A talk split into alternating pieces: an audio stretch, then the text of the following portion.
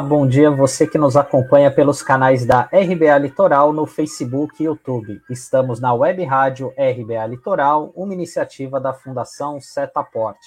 Hoje é quarta-feira, dia 16 de fevereiro de 2022. Começa agora mais uma edição do jornal Manhã RBA Litoral. E hoje está aqui comigo o Douglas Martins. Bom dia, Douglas. Bom dia, Sandro. Bom dia, Taigo. Bom dia a você que nos acompanha pelas mídias digitais. Bom dia, Douglas. Dando bom dia também para o Norberto, para o Taigo aqui nos nossos bastidores e também para a Tânia Maria. A Tânia está com um probleminha na internet, não vai conseguir participar hoje, mas amanhã certamente ela estará de volta aqui conosco. Bom, e a gente vai abrir o, a parte de notas aqui do nosso jornal falando da Câmara dos Deputados, porque o plenário aprovou ontem a proposta de emenda à Constituição, a PEC, que aumenta de 65 para 70 anos a idade máxima para indicação de ministros para o Supremo Tribunal Federal, Federal e para outras cortes. A votação dos dois turnos ocorreu em cerca de meia hora. Agora a matéria segue para análise do Senado. E essa foi uma votação relâmpago, Douglas, que ocorreu em pouco mais de meia hora. Mais de 400 deputados acabaram votando nessa PEC, que é de autoria do deputado Cacá Leão, do PP da Paraíba, né? Que ela prevê a possibilidade, né, como é, antes era de 60 anos, né, de 65 anos, agora amplia para 70. E a principal justificativa disso é que essa medida era necessária para atualizar aquela chamada PEC da Bengala, que foi aprovada em 2015, ainda na gestão da Dilma Rousseff, que foi uma artimanha feita ali pelo Congresso Nacional para impedir que a então presidente Dilma nomeasse outros ministros ao STF naquela ocasião. Então, foi essa manobra, houve essa atualização, e agora essa medida tomada pelo Congresso Nacional, pela Câmara dos Deputados, que certamente agora será analisada pelo Senado. Sandro, a Rosa Weber e o Ricardo Lewandowski, eles se aposentam no próximo primeiro semestre de 2023. São duas vagas. E então toda a movimentação que é uma movimentação com interesse imediato nessas vagas, está ocorrendo para garantir que elas sejam de acordo com o alinhamento com o Centrão. Basicamente é isso. Por quê? Esses ministros que poderiam, com a nova regra, ingressar no Supremo Tribunal Federal, são os ministros que teriam de ter até o próximo primeiro semestre de 2023 a idade aí até os 70 anos. Tem um caso concreto que serve para a gente entender isso. É o caso do ministro do Supremo Tribunal, do Superior Tribunal Federal, Superior Tribunal de Justiça, STJ, é, João Noronha. O ministro João Noronha é esse que está se notabilizando pelas sucessivas decisões favoráveis ao senador Flávio Bolsonaro no caso da rachadinha. Esse aí, por exemplo, se abrissem as vagas em 2023, ele não poderia entrar, porque ele estaria com 67 anos. Se a PEC for aprovada, ele entra.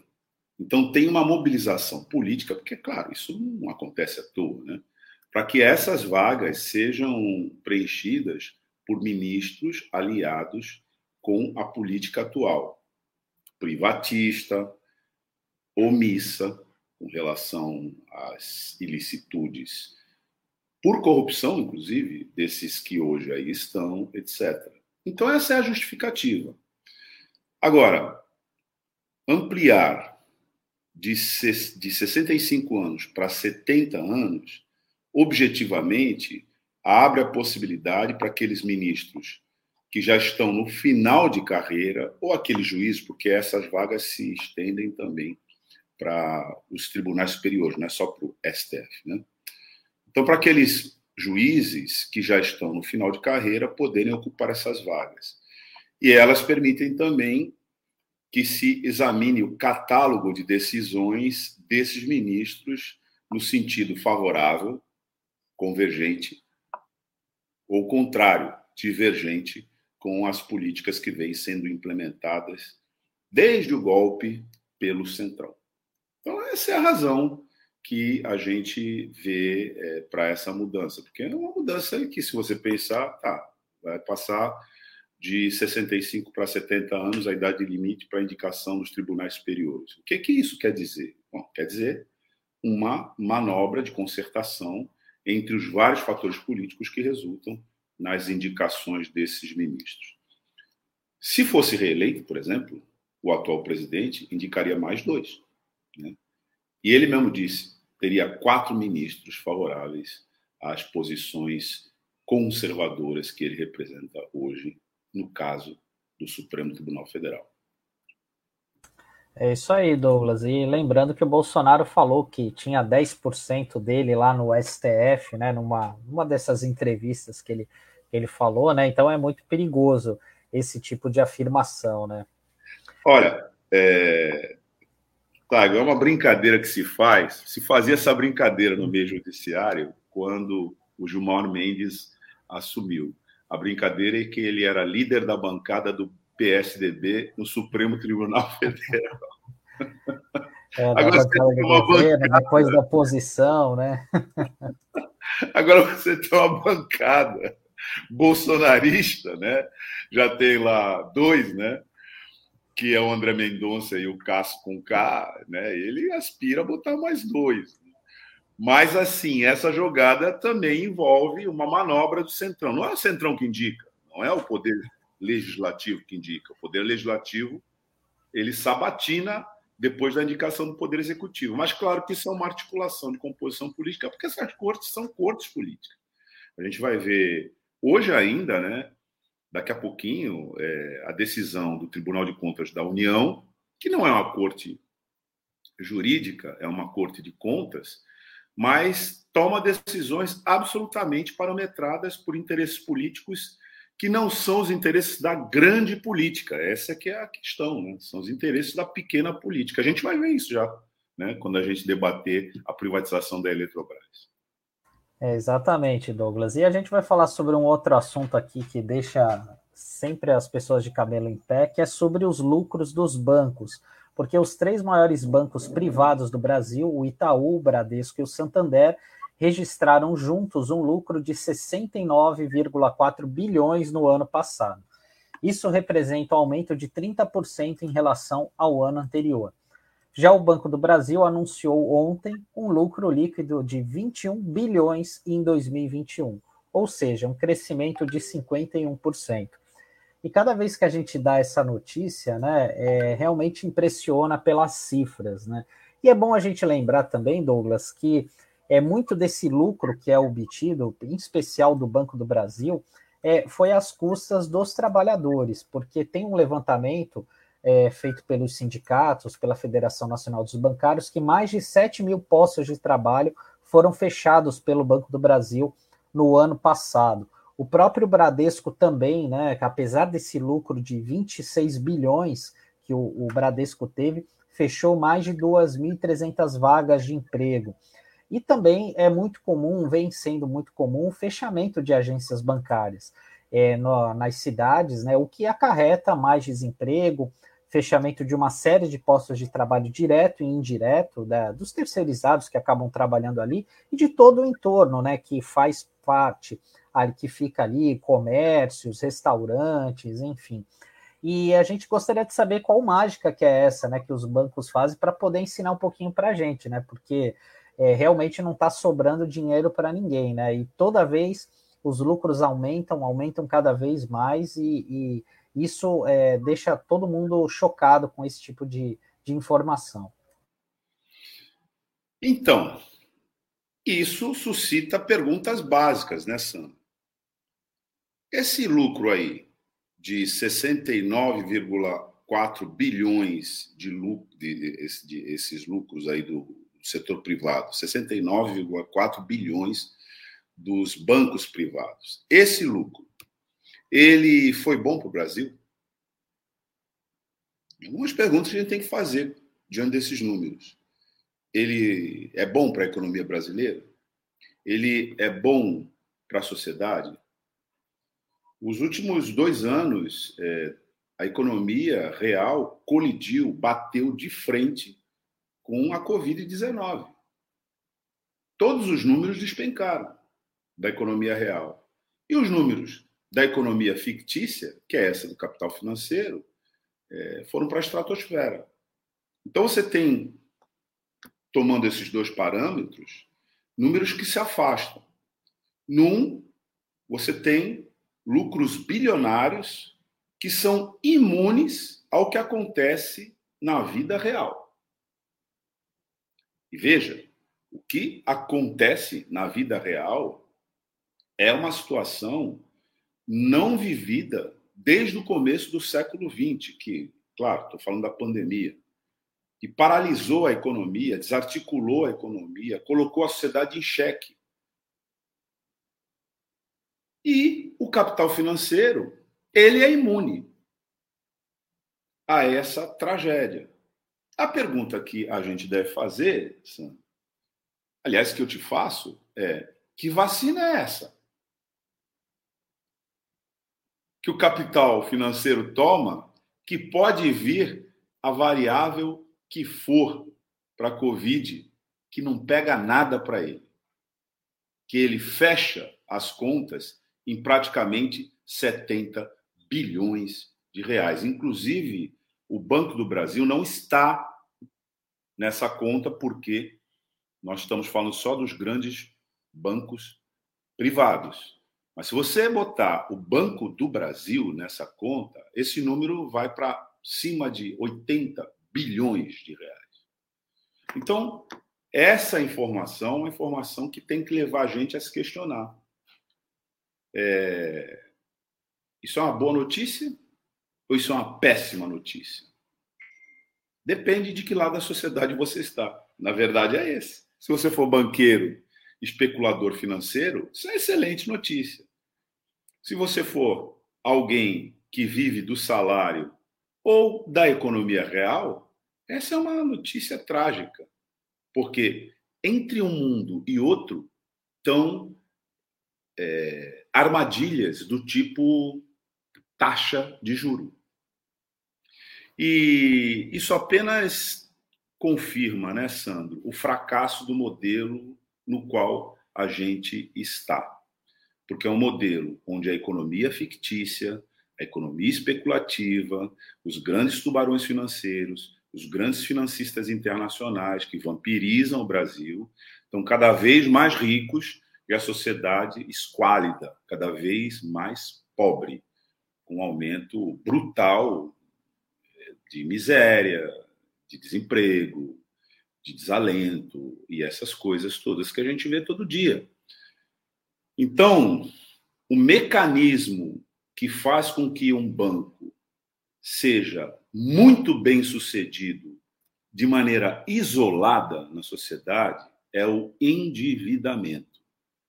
Então, o sucesso financeiro desses bancos pode ser identificado no endividamento que atormenta a sociedade brasileira, aí incluída as camadas médias, aí incluídas as camadas médias que tiveram ilusão e votaram nesse modelo, e é a mesma coisa que fazer roleta russa o tempo todo. Só que uma parte grande desse contingente iludido já sucumbiu. É, é verdade, Douglas. E aqui tem algumas interações, porque sempre quando a gente fala de banco, sempre acaba suscitando aqui alguns comentários. Tem aqui desejar bom dia ao Marcos Roberto, ao Roque Furtado. Bom dia, equipe manhã RBA Litoral, colado para conhecer a experiência bem sucedida da Comapa em Araraquara. Talvez seja possível adaptá-la para Santos. Sim, vamos ouvir daqui a pouquinho a Cátia Anello sobre isso. Marcos Roberto, os banqueiros deram o um golpe, os mesmos ditam as regras. E o Roque Furtado, a diferença entre a satisfação dos banqueiros e as demandas dos trabalhadores. Isso precisa ser equacionado. Exatamente. Exatamente. E dando sequência aqui, a gente vai falar sobre a temporada de cruzeiros, porque a Associação Brasileira de Navios de Cruzeiros, a CLIA Brasil, anunciou ontem a decisão de prorrogar a suspensão das operações nos portos do Brasil até o próximo dia 4. A temporada de cruzeiros começou em novembro de 2021 e tinha a previsão de transportar mais de 360 mil turistas. No mês passado, a Agência Nacional de Vigilância Sanitária, a Anvisa, já havia recomendado a suspensão definitiva na costa da temporada na costa brasileira. E esse é um assunto que está muito relacionado aqui à nossa região, Douglas, que Santos é o principal ponto de embarque e desembarque de passageiros do Brasil. E no final do ano, nas primeiras, nos primeiros dias de janeiro, a gente viu aquela, aquela grande quantidade de casos de Covid entre os passageiros, entre os tripulantes, e por conta dessa situação, que foi, foi verificada numa escala menor em Salvador e até mesmo no Rio de Janeiro, houve a decisão das empresas em é, parar né, essa temporada de cruzeiros. E também já havia uma recomendação prévia da Anvisa para que essa temporada fosse suspensa, e dias depois houve uma, uma medida, uma recomendação mais enfática do órgão para que houvesse a suspensão dessa temporada. É, a gente sabe a importância disso aqui para a nossa região, porque ajuda a fomentar empregos, mas a gente tem a questão da saúde por conta da variante Ômicron, os vários infectologistas que a gente já entrevistou aqui na RBA é, falaram, se mostraram contrários à questão dos navios de cruzeiro, porque acabam sendo um facilitador para a disseminação da Covid-19 e por outro lado, né, a gente tem é, representantes do governo que querem tapar o sol com a peneira. Tanto é que na, na última semana veio aqui o ministro do Turismo fazer turismo de fato aqui na nossa cidade. Ele veio ao Museu Pelé fazer uma visita técnica, segundo ele. E ali foi mais uma agenda para defender o governo Bolsonaro, as medidas que ele vem fazendo. E, ao ser questionado por jornalistas a respeito dessa questão dos cruzeiros, ele jogou a responsabilidade às prefeituras e aos governos do estado, que ele, segundo ele, é, não é os, os navios eles não atracam em Brasília, mas sim em Santos, em outras cidades portuárias. Né? Então não adianta nada o governo federal liberar a volta dos cruzeiros e as cidades não quererem fazer o mesmo, né? e o Estado não permitir.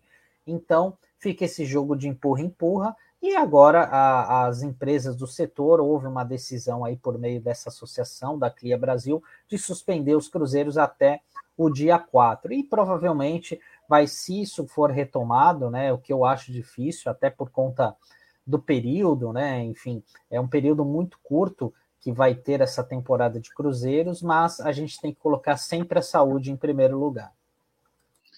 Ô Sandro, isso me faz lembrar essa decisão que você é, comentou, né?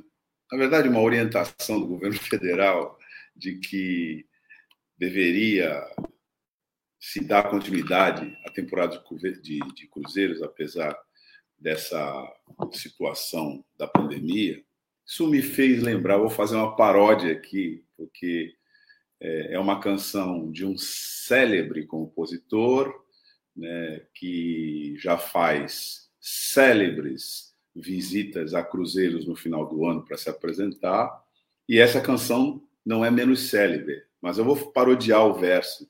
Poderia ficar assim: e, é, quando eu estou aqui, vivendo esse momento lindo, vocês estão aí pegando Covid e sorrindo. Porque, na verdade, esse apelo é um apelo para que as pessoas vão se divertir no covidário. Você tinha dito anteriormente, é, lembrado, né?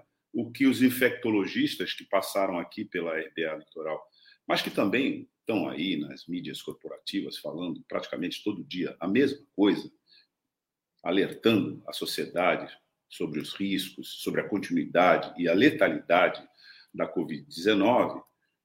Um deles, que passou por aqui, que é o médico Sérgio Zanetta, disse que transatlântico é um covidário singrando os mares. Né? As pessoas estão ali é, confinadas. Elas estão confinadas numa, disse, dizia ele, né? confinadas numa caixa de metal. Né? Durante um largo período, durante semanas, bebendo, comendo, dançando e se infectando. Então não faz nenhum sentido mesmo que isso seja é, autorizado, porque, embora seja um momento feliz de lazer, que muita gente opta por fazer nas suas férias, esses cruzeiros marítimos são opções de diversão em confinamento.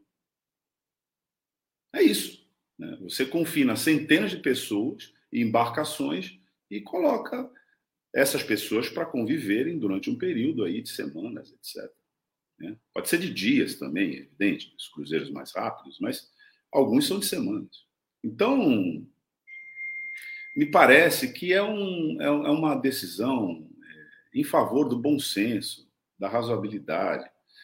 É uma decisão que, é, na verdade, ela é necessária. Agora, o problema da nossa sociedade é que as questões óbvias, necessárias, lógicas, incontestáveis, elas precisam hoje ter força política para prevalecer. Porque o que prevalece hoje é o que não é óbvio, é o que é contestável, é o que não é necessário, é o que é discutível e é o que é irracional. E como se isso fosse só uma brincadeira lógica, vá lá. Mas, na verdade, isso tira vidas e continua tirando vidas no nosso país. E agora a gente vai avançar para um outro assunto, mas antes disso, tem um outro comentário aqui do Marcos Roberto sobre o Banco do Brasil. Ele dizendo aqui que o, o BB tem mais de um bilhão de impostos que não recolhe ao longo dos anos. É, realmente isso é, é um outro ponto aí importante em relação a essas instituições financeiras. Né? E o Banco não, do Brasil. E, Oi, desculpe, desculpe. Não, não, e com esse lucro todo, né, Douglas, fica o questionamento para quem que os bancos públicos servem, né? Quem que eles deveriam servir de fato, né? Então, esse é um questionamento que eu sempre faço, tanto a Caixa Econômica, o Banco do Brasil, o BNDES, eles não podem, na minha visão, né, não podem ter a mesma a, a mesma atividade, não podem ter o mesmo objetivo do que um Santander, do que um Itaú, enfim, né? A ótica tem que ser diferente. Corretíssimo. Esses bancos, bancos públicos, servem para o desenvolvimento social. É, Banco do Brasil, Caixa Econômica Federal, as antigas caixas estaduais, os antigos bancos estaduais, o Banco de Desenvolvimento Econômico e Social, eles servem para a infraestrutura da economia real, para alavancar o crescimento é, inclusivo de uma economia dentro de uma sociedade. O sequestro desses bancos pelo golpe é, e pelo bolsonarismo inverte a lógica. Esses bancos, os bancos é, privados, eles passam a financiar projetos que são projetos socialmente suicidas, que pode ser desde uma viagemzinha aparentemente inocente, mas bastante é, sinistra, né? de um secretário de cultura que vai daqui para Nova York para produzir com dinheiro público né, um documentário sobre artes marciais, altamente questionável no mérito e na forma, como o financiamento de projetos é, do agronegócio que são alicerçados em importação de agrotóxicos letais para na ingestão né, humana mas também pode financiar projetos de logística que dão muita força a setores é, do agronegócio para a exportação.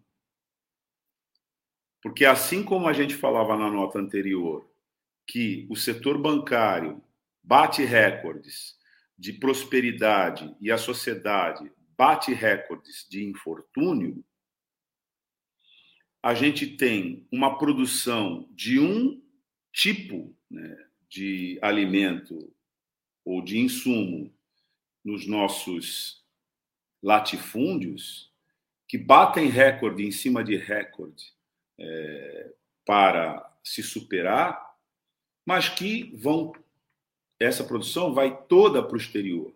Então você tem também aqui o paradoxo de um dos países que mais produz alimentos e onde o povo passa fome.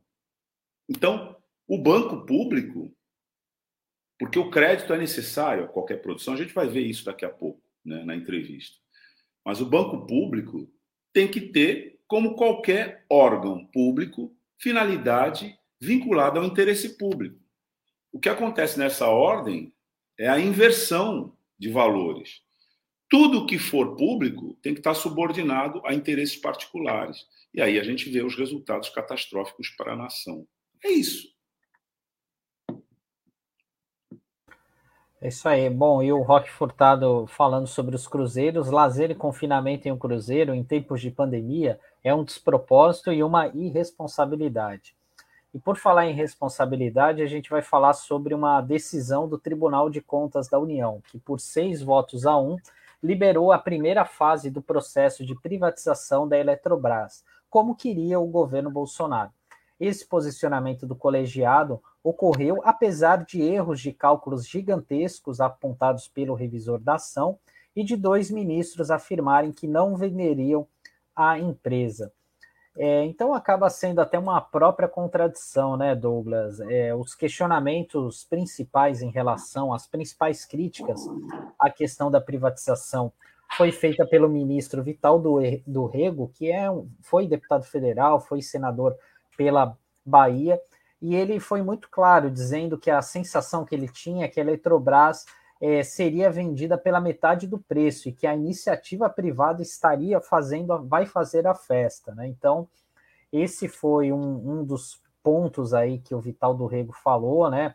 Que ele até teve alguma, algumas divergências com o relator da ação, que é o, o Haroldo Cedras, é, falando que o Haroldo Cedras ele defendeu apenas uma recomendação no sentido de considerar o potencial dos novos contratos, enfim, né? E o Vital do Rego rebateu falando que essa questão de recomendação é história para inglês ver. Se não coloca determinação, tem, é, não, não tem papo, né? Então, é, então ele foi muito claro em relação a isso, até deixou uma outra frase também emblemática, dizendo que o famoso mercado está com os olhos brilhando com, essa, com esse aval para a privatização da Eletrobras. E do lado de fora do TCU, né, houve uma manifestação por parte dos trabalhadores contra a privatização, porque a Federação Nacional dos Urbanitários, que é ligada à Central Única dos Trabalhadores, a CUT, fez uma carta aberta aos ministros do TCU, a, apresentando uma série de situações, né, mostrando o quanto isso seria prejudicial para a economia do país e para a questão da soberania nacional, né? E também é, um detalhe curioso é que dois dos ministros acabaram não votando nesse tema, nesse tema tão importante.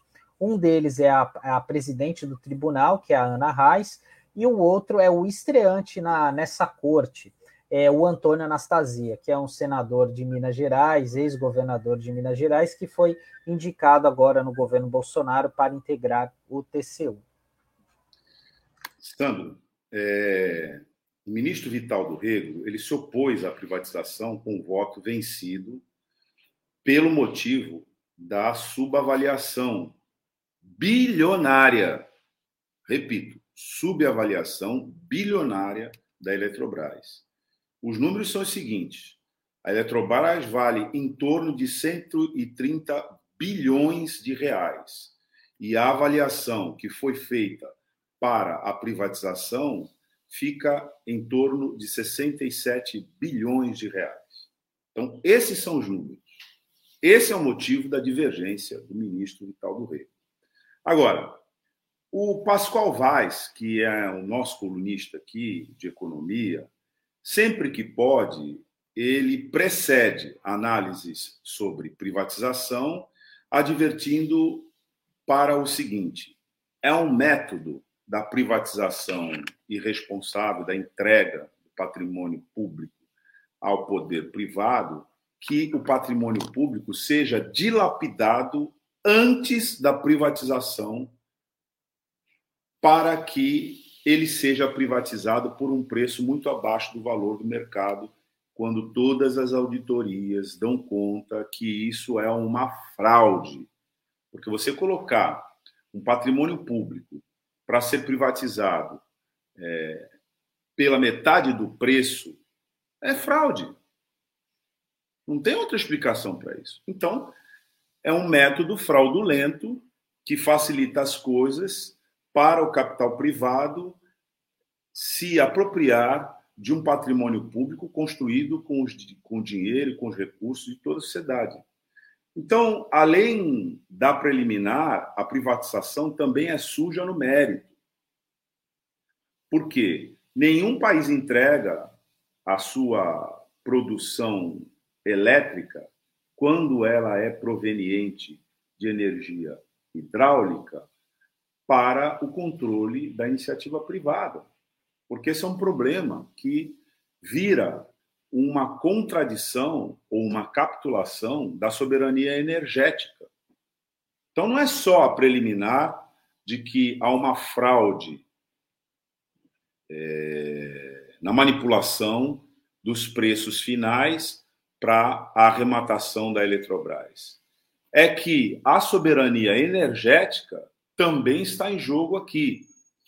E se você que nos acompanha, que está nos assistindo agora, ou que vai acessar esse conteúdo depois pela internet, é, fizer o Liga Pontos, você vai perceber que esse método é o mesmo método que privatizou, por exemplo, a Petrobras e os poços do pré-sal. Qual foi o resultado? Mais de R$ reais o litro de gasolina na bomba, mais de 130 reais o botijão de gás. Esse foi o resultado. Veja, nós estamos falando de quê? Nós estamos falando da conta da luz. É disso que nós estamos falando. Já se diz, por um ditado popular, que loucura é você querer resultado diferente reproduzindo o mesmo método. Essa é a explicação da loucura. Uma privatização como essa é uma insanidade que vai fazer com que a gente sofra o mesmo que a gente está sofrendo hoje com o preço dos combustíveis na hora de pagar a conta da luz, que já está afetada por essa política privatista de desinvestimento que faz com que a gente tenha racionamentos e mais racionamentos é, no consumo de energia elétrica, alguns diretos e outros, a maioria, implícitos, porque quando puxa a conta da luz para a estratosfera, você é forçado a parar de usar né, esse serviço, porque você não tem como pagar. Isso vai piorar, a privatização vai piorar, porque quem é que arremata? São os grandes fundos financeiros internacionais friso aqui o final, internacionais. Você acha que eles lá, de onde eles estão, vão estar preocupados com que a sociedade brasileira sofre ao pagar a conta da luz que é colocada na estratosfera? É disso que se trata. Se você que nos acompanha aqui tem alguma dúvida, vamos acrescentar mais uma informação: a privatização da autoridade portuária em Santos. Todos os especialistas estão dizendo que essa privatização da autoridade portuária, veja, é, é a privatização da autoridade portuária, não é a privatização da atividade portuária, porque essa já está privatizada há muito tempo. É da autoridade portuária, da direção estratégica, do comando de interesses envolvidos nessa operação. Privatizar isso Todos os especialistas estão dizendo, vai aumentar o preço do frete. E vai atingir desde o caminhoneiro que mora aqui na cidade de Santos, na zona noroeste, que tem sua sobrevivência retirada da circulação de mercadorias dentro do porto, que vai aumentar o frete, até mesmo o usuário das mercadorias que passam pela importação e que tem que comprar. Aí o nosso, é, a nossa audiência aqui deve estar pensando: tá, mas eu não importo nada. Você acha que não importa nada? Grande parte dos produtos que você consome agora, por conta da desindustrialização, estão vindo da China. Então, só para dizer o que, que significa esse método que foi aplicado na Petrobras, que é aplicado na Eletrobras, que é aplicado é, na Autoridade Portuária de Santos e que resulta num desastre para cima do consumidor. Por isso que a gente tem que urgentemente nos livrarmos desse modelo.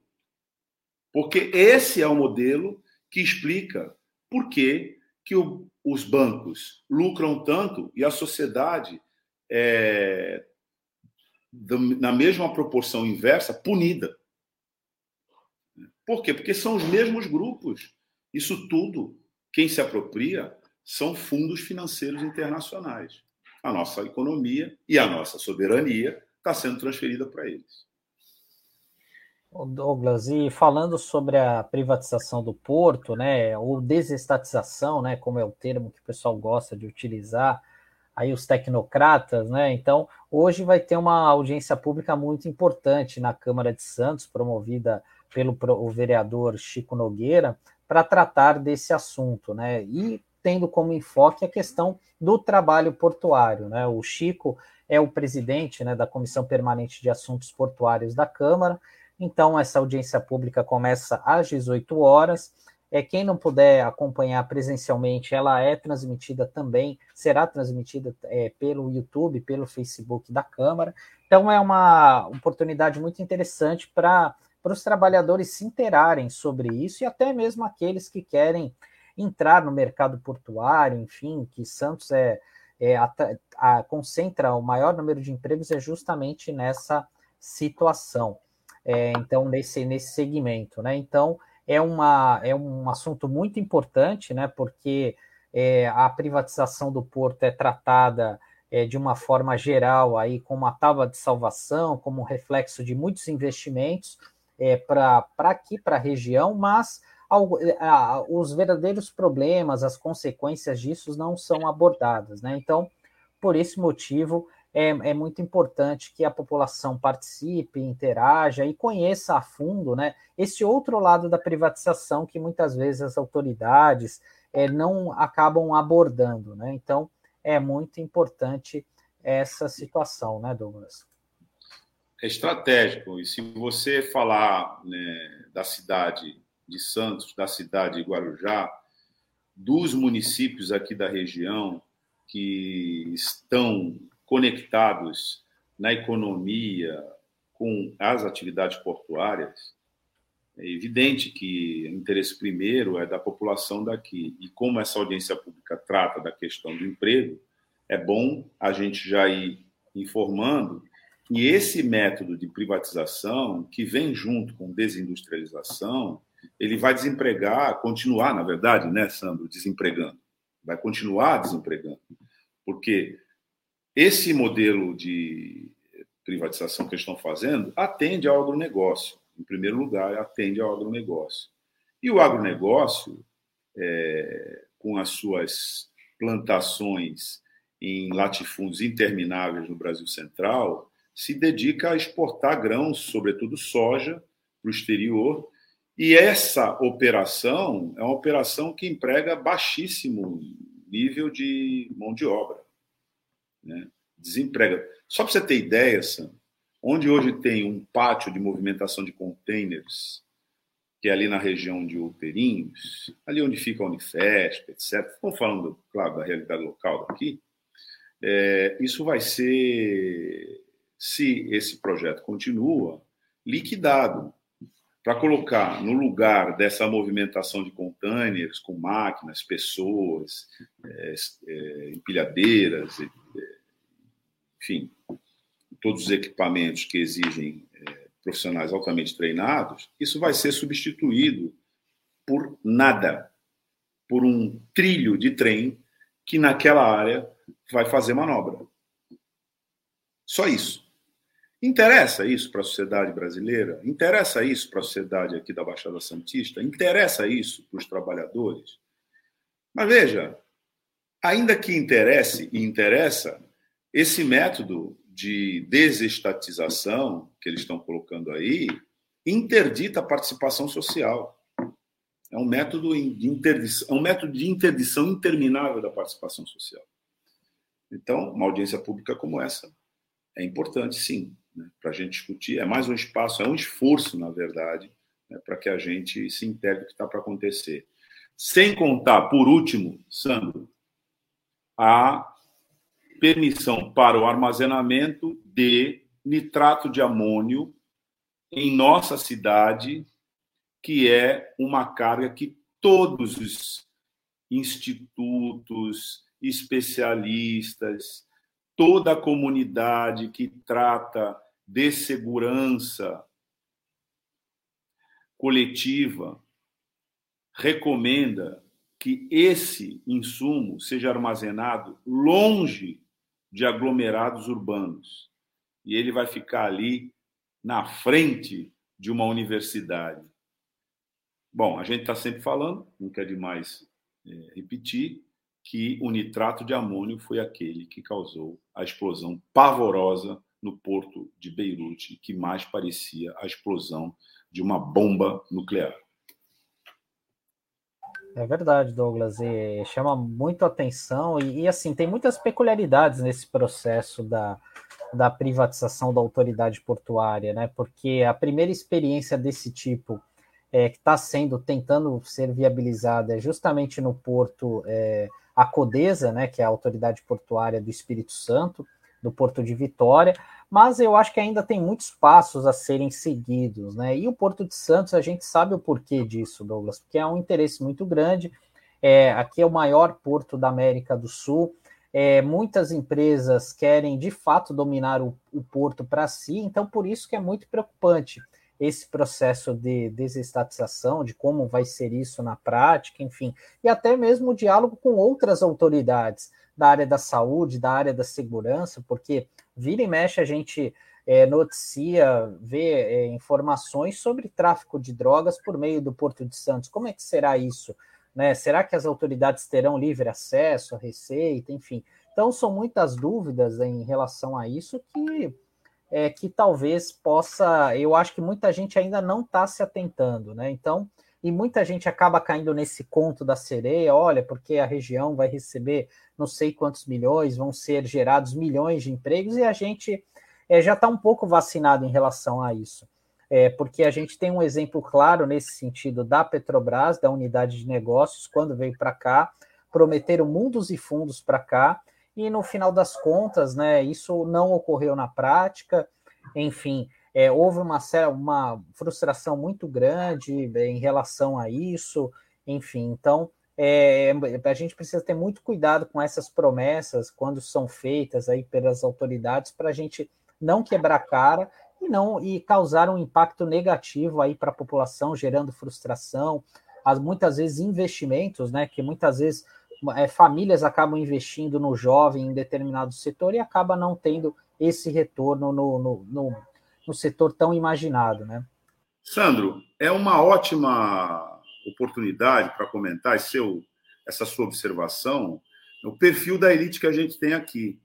Porque quando foi descoberta a camada pré-sal e identificada também aqui na bacia de Santos, e aqui foi considerado um lugar estratégico para a operação da extração do petróleo da camada pré-sal, naquele momento, aquele governo que descobriu resolveu investir nas cidades e nas regiões onde essa operação seria possível. A gente viu aqui em Santos um verdadeiro boom imobiliário em torno desse fato.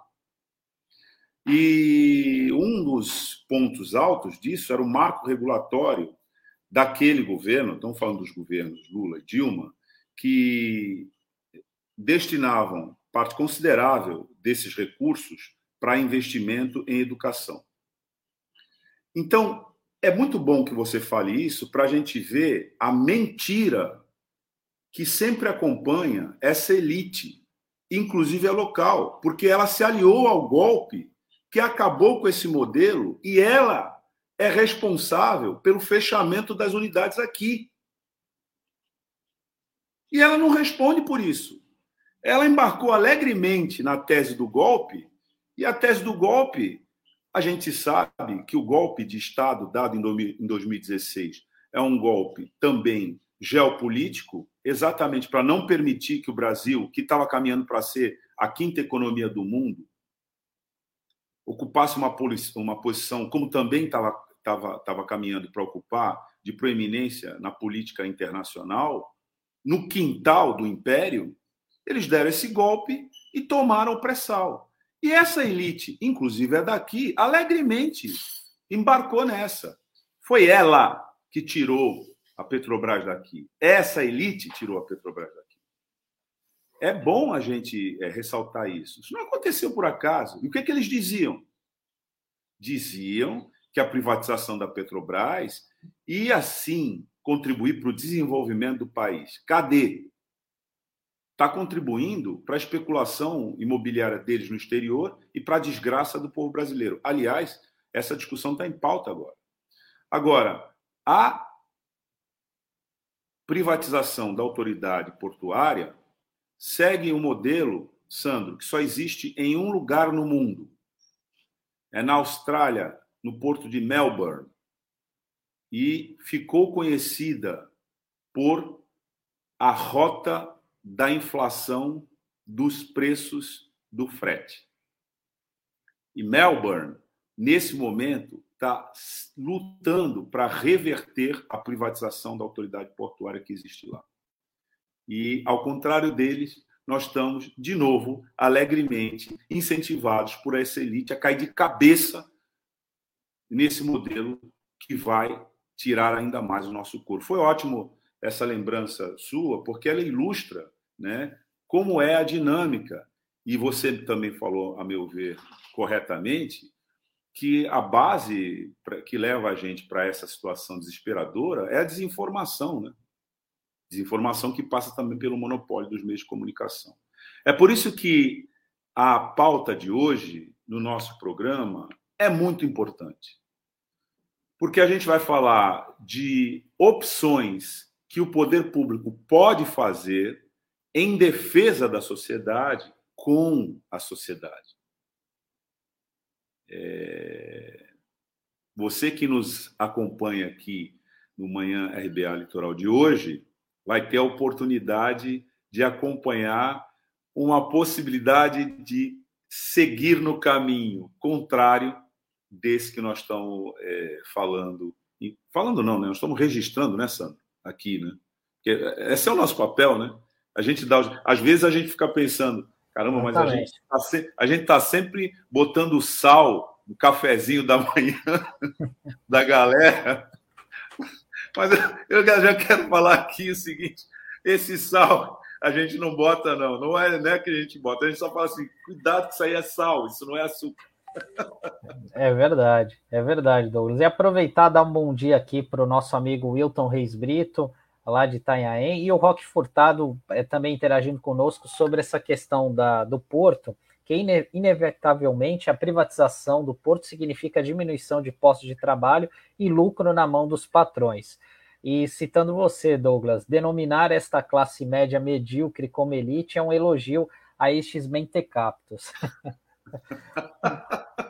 Bom, e para a gente avançar aqui na nossa pauta, a gente tem uma entrevista muito importante, como citou o Douglas aqui, sobre uh, uma atividade diferente, né? Que é possível fazer diferente com o poder público, né? Em parceria com o poder público. Então a gente vai chamar aqui para a entrevista a presidente da cooperativa Comapa de Araraquara, Kátia Anello.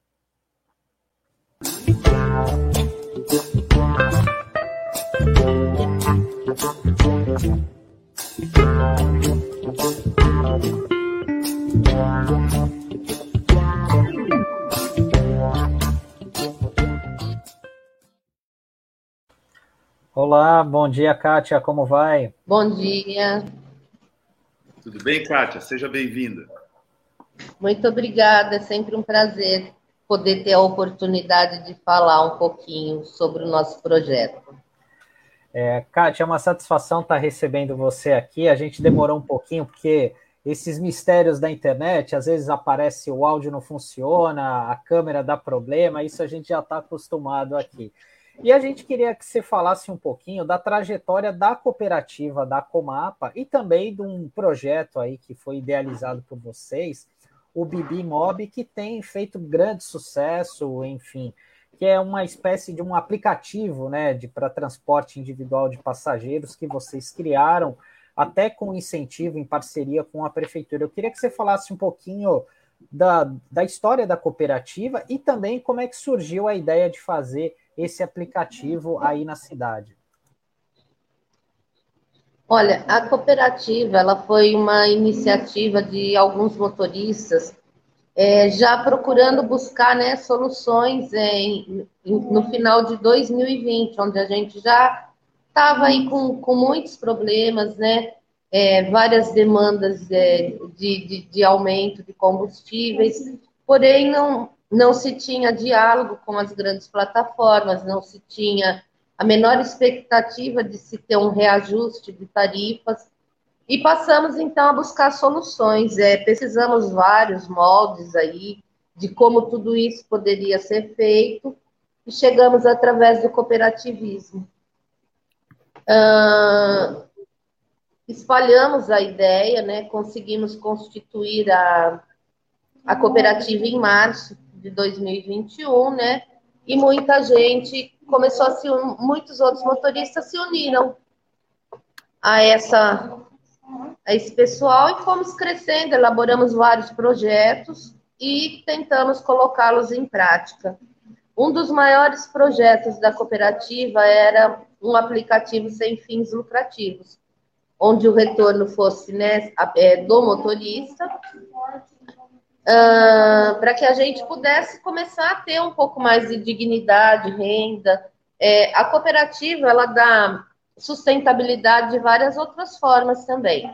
Ela tem parcerias, ela participa de licitações, é, então ela tem programas voltados à família dos cooperados, é, parcerias com descontos em serviços, porém o carro-chefe sempre vai ser o aplicativo, né? Que é aquilo que realmente faz com que o, o dinheiro gire ali em, em torno da profissão, que é motoristas por aplicativo. Conseguimos fazer a aquisição desse app e realmente a conta fecha, a conta bate, né? Por quê? os 5%. Os 5% a gente desconta apenas para manutenção da plataforma, que ela te gera uma despesa mensal. Né? Ela tem despesa com. Nós temos suporte é, e monitoramento humanizado, 100% humanizado, que já é um grande diferencial. O nosso, a nossa segurança também é diferenciada. O motorista é exigido antecedente criminal o passageiro ele tem que ter, ele apresentar um documento, né, uma selfie de um documento. É, então, assim, a gente foi fechando e moldando o aplicativo da maneira que nos faltava, não só pra, é, chegando num valor mais justo, mas também alimentando o quesito segurança, tá? Isso é muito importante ressaltar, porque é, nas demais plataformas hoje você nunca sabe quem entra no seu veículo. É, o motorista ele sofre é, tentativas de assalto. Tivemos vários motoristas, infelizmente, assassinados, né? Então a gente vai tentar fechar o cerco e poder trabalhar com mais segurança e dando maior respaldo para o motorista. Então, o cooperativismo ele consegue essa função. Ele dá todo esse alicerce para o aplicativo e aí o aplicativo se autossustenta com os 5%. Tá? Então, conseguimos trabalhar nesse modelo sem fins lucrativos para a cooperativa voltado totalmente ao motorista. E realmente tem sido muito fantástico. O município, é, nós apresentamos o projeto para o município, nosso prefeito aqui, ele foi assim muito receptivo, abraçou a ideia, é, e eles têm também nos dado assim um, um, respaldo muito grande por detrás, é, colaborando de todas as formas possíveis, né? Através de divulgação, mídia, é, e nos dando também uma licenciada. Tivemos é, é, a surpresa, né? Fomos surpreendidos aí com uma concessão de um espaço físico para nossa sede. É, então, tudo aquilo que, que o município, eu estou vendo assim, o município muito envolvido, muito disposto a ajudar, ajudar essa categoria que estava praticamente prestes a ser extinta, né? porque a gente não ia suportar mais aí quatro, cinco aumentos de combustível, já era. Para muita gente já havia desistido. E eu acredito que a categoria ela colabora muito né, para o aquecimento da economia local. É, você reaquece o mercado né, de desemprego, você ajuda a resolver o, o problema do transporte coletivo, né, público, é, enfim. Então, eu acredito que todos unidos, né, categoria e município, e através do cooperativismo, a gente vai conseguir melhorar muito, muito, muito a vida dos motoristas, a vida dos passageiros, que vão passar a ter cada vez mais um transporte de segurança, conforto, de conforto né, e qualidade. Kátia. Eu falo muito. Não, sem problema não. A gente vai interrompendo você também quando a gente entender que a informação é, precisa de um melhor detalhamento no ponto que você estiver expondo.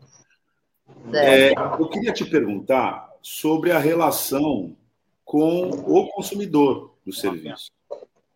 Como é que ela acontece né, desde a recepção da informação de que há um serviço novo no mercado, né, até a incorporação é, pelo uso desse serviço novo no seu cotidiano.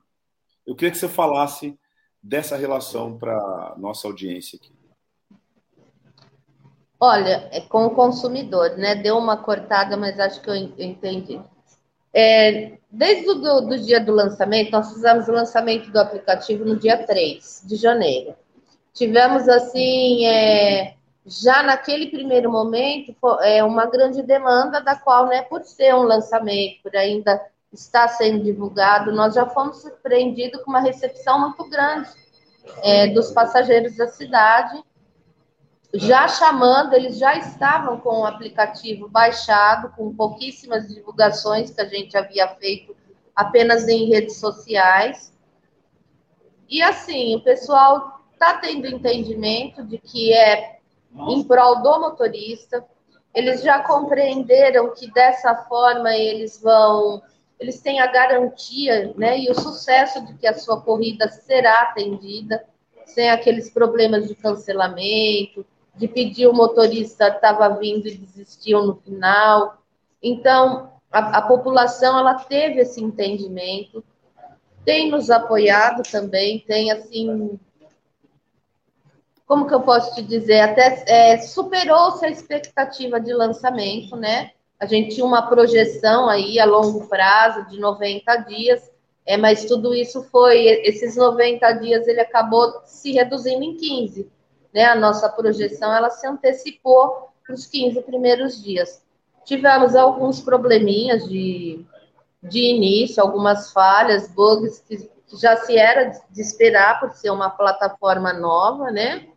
Mas as falhas é, foram corrigidas. É, estamos trabalhando assim, tentando melhorar cada dia mais, buscando alternativas melhores, tanto das dificuldades que vão surgindo, tanto para o motorista quanto para o usuário, né, para o passageiro. E assim, é muito gratificante saber que a população de Araraquara entendeu o problema e nos apoiou. Kátia, eu queria. Você é, trabalhava como motorista, né, da Uber 99, enfim. É, eu queria que você falasse é, aqui para nossa audiência da, das diferenças, né? De como que é esse trabalho, que muitas vezes a gente não tem noção do que, que o motorista passa na mão dessas empresas, né? De qual o faturamento que vocês têm, enfim, de quanto que vocês precisam rodar para fazer um X por mês. Eu queria que você falasse dessa diferença do, de trabalhar para essas empresas e de você estar atuando nessa cooperativa. Assim, eu acho que isso é muito importante para deixar claro, né? Além dessa melhor prestação de serviço aos consumidores, né, aos clientes, mas também é, a satisfação o, a, do, do, trabalhar, né, do trabalhar, enfim, dessa relação de trabalho. Ok. É, quando eu comecei há quatro anos atrás, né, Uber 99, é, você passava aí uma média de oito horas na rua, era o suficiente, você conseguia fazer um valor bacana, você ir embora para sua casa satisfeito. Só que com o passar do tempo, né, conforme a gente foi tendo reajustes, e porém o repasse não acontecia, o seu lucro, o lucro começou a ser achatado, né, cada vez mais e mais. Então, de oito horas você passou, você, você, passa a trabalhar nove, dez. É... Eu, particularmente, eu estava ultimamente fazendo de 14 a 16 horas diárias como motorista para conseguir continuar suprindo as minhas despesas, tá? É... E assim como eu, muitos outros também estavam fazendo a mesma coisa. Então, Depende. Quem usa é, Uber 99 como apenas um complemento de renda, porque já tem né, um outro emprego, CLT, consegue fazer um pouquinho mais e atinge a sua meta. Tudo depende é, do tamanho da meta, né, do tamanho da, da sua necessidade. A minha tinha que ser 16 horas. Ah, o que eu vejo hoje? que com menos tempo, bem menos tempo, eu consigo atingir a minha meta mais facilmente. É, é óbvio que ainda se é um começo, é óbvio que ainda temos alguns problemas no caminho, então é, não consegui assim chegar na quantidade exata de horas que eu pretendo bater a minha meta, mas eu já consigo visualizar que isso é possível que vai ser possível. De que forma? É, a nossa corrida, ela, vamos pôr assim, um valor a seco. Ela bate tranquilamente uma, uma dinâmica Uber 99 de 1.5, por exemplo, mesmo sem termos a dinâmica. Isso faz com que é, o passageiro ele tenha um atrativo melhor, porque a corrida acaba sendo um pouco mais em conta para ele, e o resultado do motorista acaba sendo maior. Porque, veja bem, se sem a dinâmica ele, te, ele tem um retorno de uma dinâmica no Bibi, é, você imagine quando se houver algum tipo de, de, de, incentivo ou de uma que se gerar uma demanda, que se gere algum tipo de dinâmica, a gente espera e tem é, e com certeza não vamos atingir picos é, de exploração, como é feito hoje, né? O usuário chega às vezes a pagar aí uma dinâmica de 4.0. É, nas grandes capitais não se existe mais isso porque eles têm o efeito picolé. Então o motorista nunca vai conseguir ganhar mais, nunca mais, né? Isso ficou totalmente reduzido. E mas no interior ainda se existe essa oscilação de dinâmica. Mas eu acredito que por um tempo curto ainda, porque já já eles vão colocar o mesmo esquema da dinâmica picolé, tirando a possibilidade, qualquer tipo de possibilidade do motorista ter um aumento, ou pelo menos, né, é, num dia de evento, ou num feriado, ou porque ele está trabalhando num domingo e deixando a família dele em casa para atender o usuário. É, enfim, Zé, não se existia essa possibilidade. Hoje, temos total respaldo e eu acredito que, que vamos ter vários retornos aí de várias formas, né? Eu vejo essa possibilidade. Kátia, o que é essa dinâmica picolé que você falou aí? A dinâmica picolé é assim, é, independente do que a plataforma vai cobrar do usuário, ela vai pagar só aquele valor congelado ali para o motorista. Então, vamos supor, é, a dinâmica é, ela tem altos e baixos. É, ela vai de 1.1 até 5.0. Então, vamos supor, nesse, nesse momento ela está pagando para o motorista a, a picolé congelada 2.0, mas ela está cobrando do passageiro 4.0, 4.3. Só que essa diferença não se existe o repasse. Então, além de não termos o reajuste das tarifas há quatro anos em Araraquara, mas a nível nacional, há oito anos aí a Uber está no Brasil, né? As plataformas estão no Brasil sem reajuste de tarifa é, para o motorista, eles ainda conseguem fazer com que o passageiro pague cada vez mais, tirando cada vez, cada vez menos do motorista, né? Dando um retorno menor cada vez menos. Antigamente, quando, antes desse picolé, se a dinâmica era 4.0, o motorista ia receber a dinâmica 4.0. Então, hoje, com esse efeito picolé, o, o, motorista recebe exatamente o que, o que a plataforma acha que ele tem que receber, e não se tem, e, e o restante, né, a grande diferença, acaba ficando como retorno diretamente para a plataforma também. Então não se existe mais aquele, aquele nunca existiu, né? Um diálogo, a conversa, o que precisamos fazer para melhorar. Eles só precisam do motorista na rua, mas sem entender a necessidade do motorista. Se o motorista tem respiro para estar na rua, condições, né? Quais as dificuldades? Então a falta de diálogo vai fazer com que as grandes plataformas aí acabem ficando cada vez mais sem motoristas, né? Então, é, desculpe, Sandro, só essa, essa, essa resposta da Kátia é pedagógica para o usuário, né? Porque o que acontece? O motorista não recebe aumento nenhum, mas o usuário está pagando cada vez mais caro, porque todo mundo está dizendo: Poxa, está tá inviável. Está inviável o Uber. Acabou o Uber para mim, não tenho mais como usar, não tem ficou inviável, está muito caro, inclusive com uma inflação pontual de preço, porque em determinado horário esse preço fica mais caro, porque a linha congestiona, etc. Então, o que a Kátia está nos dizendo é, e nos explicando com essa sugestiva é, é, é, metáfora do, do, sorvete, né, é que o preço para o motorista está congelado, embora o consumidor esteja sendo escalpelado pela plataforma. Exatamente, é isso mesmo. E, ô, Kátia, e assim, é importante esse teu relato, né, assim, de quem vive esse dia a dia, porque assim, acaba sendo uma relação, uma relação ganha-ganha para todo mundo, boa para o motorista do que você da cooperativa, boa para os clientes e bom também para a administração pública, né, que acaba arrecadando mais recursos, né, por meio de impostos, e esse dinheiro fica aqui, não vai para São Paulo, não vai para a sede da, dessas empresas que ficam muitas vezes em outras cidades, né? E eu queria te perguntar o seguinte, diante dessa essa experiência exitosa, né? A gente já viu paralisações, por exemplo, de é, entregadores, né, de lanches, né, desses aplicativos como o iFood, enfim. É, vocês aí em Araraquara pretendem é, desenvolver um aplicativo? No meio da entrevista. Eu tinha...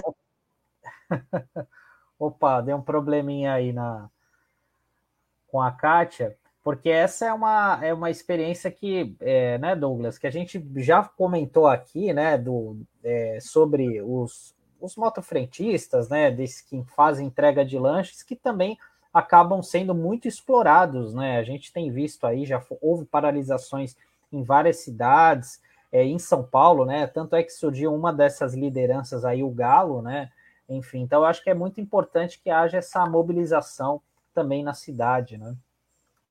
É, o, a, a Kátia entendeu que tinha acabado a bateria no meio da entrevista. Eu, inclusive, está congelado aqui. Aliás, eu peço para o Taigo é, retirar a, a, imagem da Kátia daqui, do, da tela, e verificar com ela é, essa possibilidade de retorno. Enquanto a gente aguarda aqui né, essa informação da técnica, eu queria partir do que você colocou, é, Sandro, reforçar né, a ideia da possibilidade né, de outras alternativas de serviço público, é, no serviço é, local, incentivadas pelo poder público, incentivadas e apoiadas. Né? Porque ela disse reiteradas vezes é, da sinergia entre a cooperativa, né, e a administração pública de Araraquara para o lançamento desse, dessa, desse aplicativo Bibimob. Ô, Sandro, é claro que isso não é uma exclusividade em termos de possibilidade de Araraquara, não é? Quer dizer, outros municípios, se ou quisesse, se quisesse fazê-lo, né, poderiam também adotar esse modelo. Claro, não, com certeza, Douglas. E assim, é, é sempre bom a gente lembrar né, que você é, disputou as eleições municipais e você também chegou a comentar essa possibilidade né, de criação da prefeitura ser um fomentador disso, que é o caso ali de, de Araraquara, né? Porque Araraquara, assim como o Santos, tem uma incubadora de empresas, de cooperativas, né? Enfim, e a gente espera isso do poder público, né? Porque assim, é, por mais que a gente saiba da importância dos, da geração de impostos de empregos formais, é, a gente sabe também que houve uma mudança né, no, no mercado, com essa legislação trabalhista, com essa com esse golpe que houve, né, dessa deforma trabalhista de 2017, então houve uma dinâmica, houve muitas mudanças no mercado de trabalho, né, e a gente sabe que é, essas as cooperativas são uma forma interessante de você ajudar na geração de trabalho, emprego e renda, e também de pensar em alternativas, né, para melhorar o atendimento ao cidadão. Que um exemplo cabal disso, claro, prático, é justamente essa cooperativa aí de Araraquara, né? Então, que acaba sendo um serviço que todo mundo usa, é, esse uso de aplicativos para você se deslocar pela cidade, até mesmo por outras cidades aqui da região. E assim, cabe é, a, a prefeitura, né, as prefeituras fomentarem esse tipo de oportunidade, né? Porque, como eu ressaltei aqui, é uma relação ganha-ganha. É bom para o motorista, bom para os clientes que acabam pagando até um valor inferior, e também para o município, né, que acaba arrecadando mais impostos. Agora você imagina só uma cooperativa como essa aqui em Santos, com a grande quantidade de pessoas que nós temos aqui, é, de serviços, de clientes, né, potenciais clientes, então isso certamente faria muito a diferença.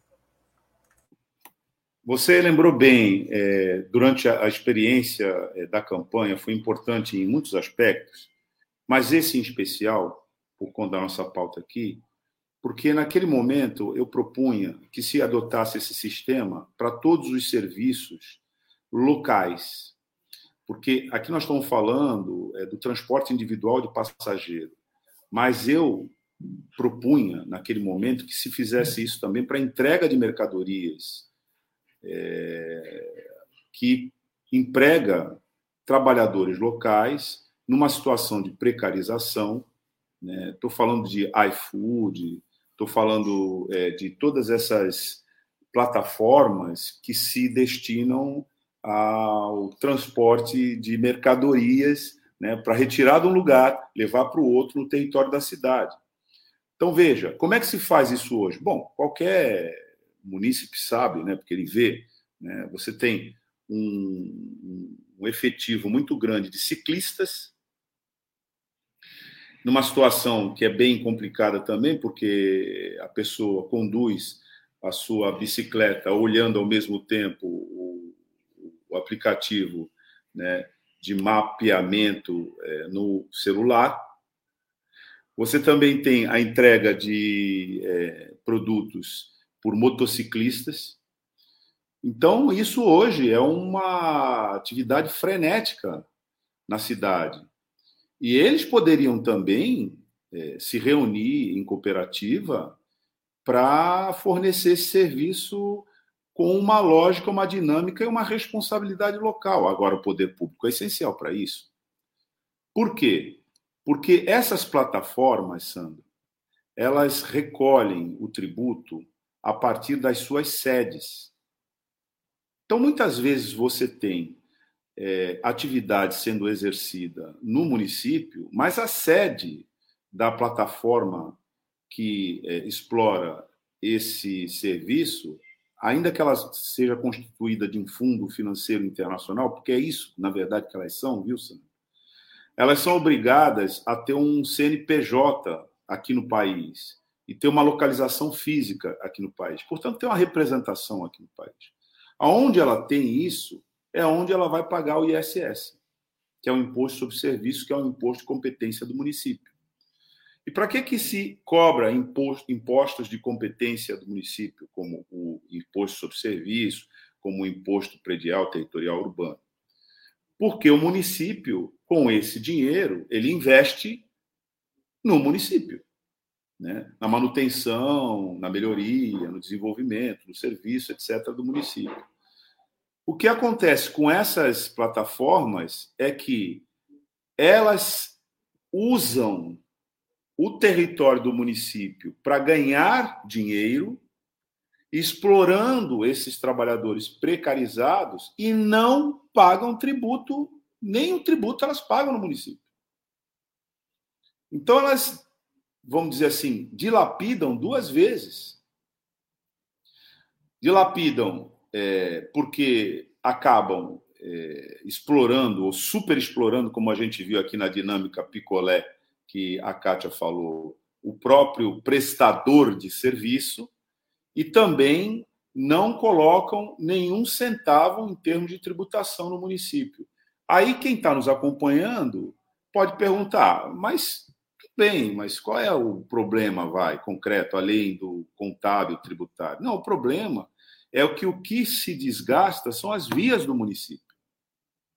O município investe no recapeamento, na sinalização, etc, etc, na ciclovia, que hoje é um equipamento utilizado para o tráfego de entregadores, ciclistas. Então, veja, é uma incongruência. A importância de você ter um município apoiando uma iniciativa como essa é a importância do compromisso da administração municipal com a municipalidade inclusive aquela personificada nos trabalhadores que prestam serviços ali. É, essa questão é importante. Então, na época, a gente propunha a cooperativa para todos os serviços de entrega que eram explorados por plataformas internacionais.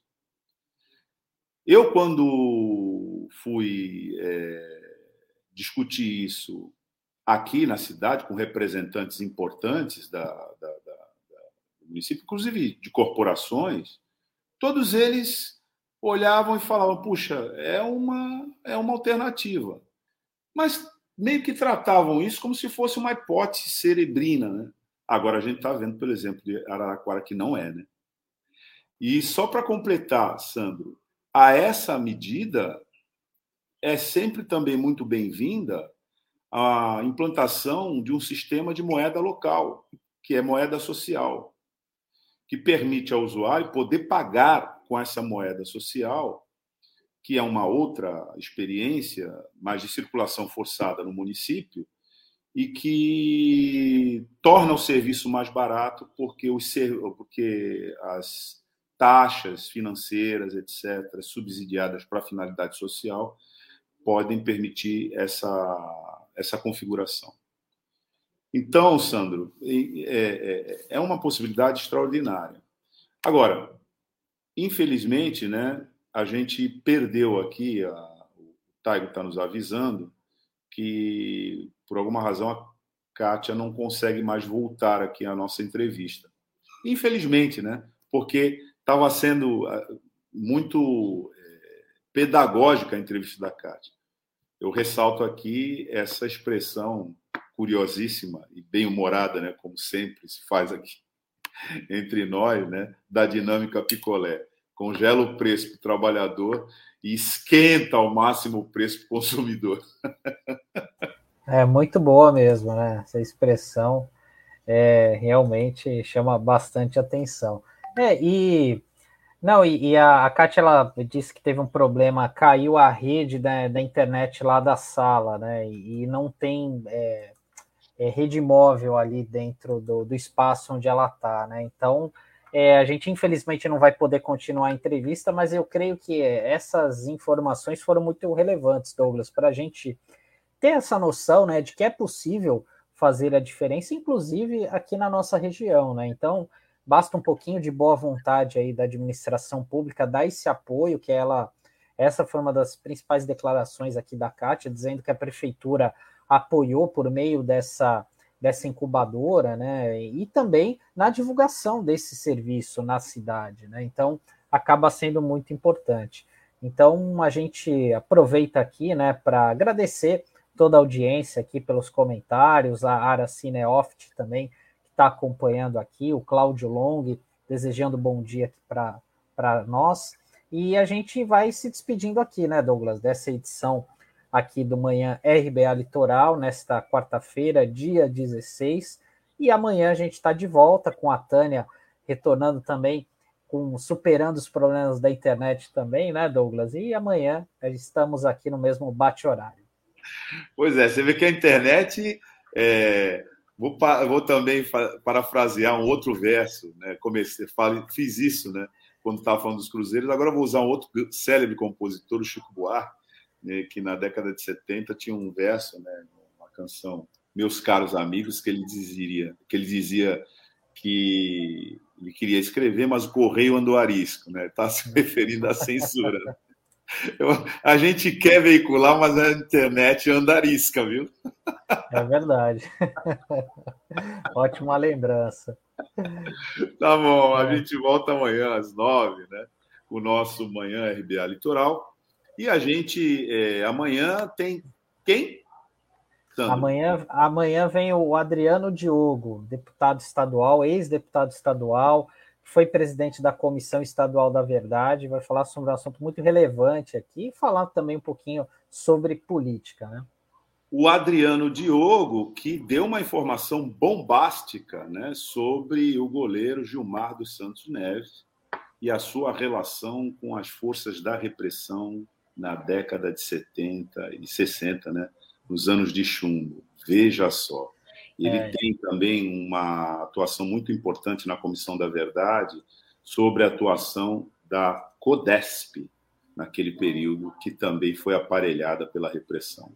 Não perca, você que está nos acompanhando aqui nas plataformas digitais, nossa entrevista de amanhã com o ex-deputado estadual e militante dos direitos humanos, Adriano Diogo. Amanhã a gente volta às 9 horas pontualmente. E mesmo que a internet esteja arisca, a gente transmite como a gente fez hoje. Tchau. Tchau, tchau, pessoal. Até amanhã.